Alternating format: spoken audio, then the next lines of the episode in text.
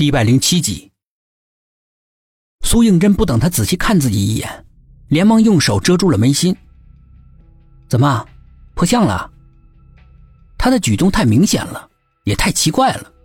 寂寞起了疑，忍不住调侃道：“苏应真一时僵在那儿，不知道怎么该应对这副场面。”寂寞笑得很邪魅，把他的手慢慢的展开。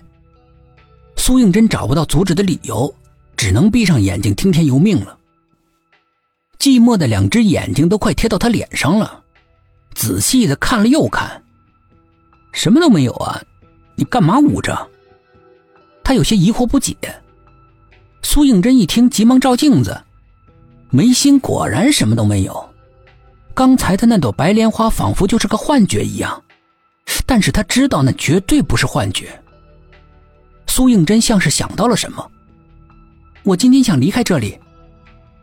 寂寞张了张嘴，还没有来得及回答，身后便响起了一个苍老的声音：“不能离开。”语气严肃。斩钉截铁，而且不容抗拒。寂寞闪身回头看，他的奶奶不知道什么时候像幽灵一样出现在他背后，悄无声息的。为什么？苏应真紧紧盯着他的脸，想在上面找到答案。寂寞奶奶的脸貌似平静，但是那张布满皱纹的脸就像是深不可测的湖水一样，平静底下暗藏着凶险。昨天夜里不是跟你说了吗？邪仙已经找到你了，你出去的话更危险。这里也不安全，不行，我还是要走。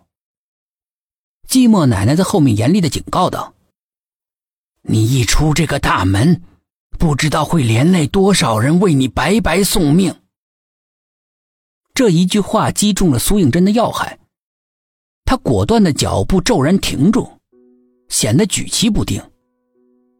寂寞走到他身边，轻声的说：“听奶奶的。”苏应真回头看他的奶奶，他也正看着他，目光严肃的近乎森冷，笑容呢却还温暖。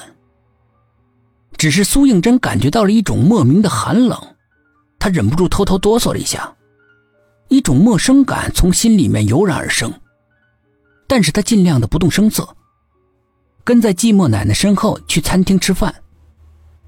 走着的时候，眼角的余光似乎有一道黑影掠过，他猛地回过头，那只昨天出现过的黑猫躲在花丛里面，明黄的眼睛焦虑不安的死死的盯着他，像是有话要对他说。难道他想提醒自己什么？苏应真正在心里面揣测着。你在看什么？寂寞奶奶冷不防的问道：“他也顺着苏应真的目光看过去，没，我我我没看什么。”苏应真急忙收回视线。寂寞的奶奶狐疑的看了他一眼，脚步轻盈的向着黑猫藏身的地方走过去。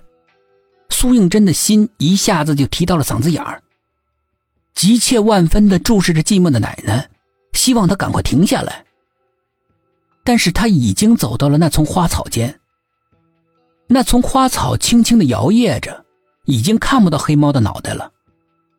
苏应真的两只小手仍然是紧紧的捏着两把汗。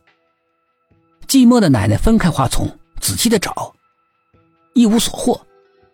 苏应真这一颗心才缓缓的放下来，轻轻的拍了拍自己的胸口，暗暗的松了口气。你的脸色怎么这么白呢？你刚才究竟看到了什么？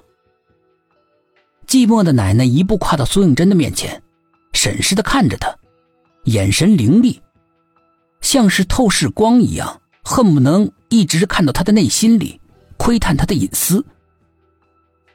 我刚才看到一个瘦小的中年男人的身影一晃而过。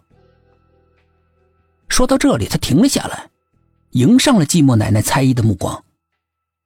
寂寞奶奶的眼光却在突然之间变得柔和起来。似有一丝不易察觉的慌乱在他脸上飞快的掠过。什么中年男人呢？这里除了我们三个就没有别人了。寂寞奶奶的话给人一种欲盖弥彰的感觉，为什么一提到那个人他就轻描淡写呢？这里面有问题。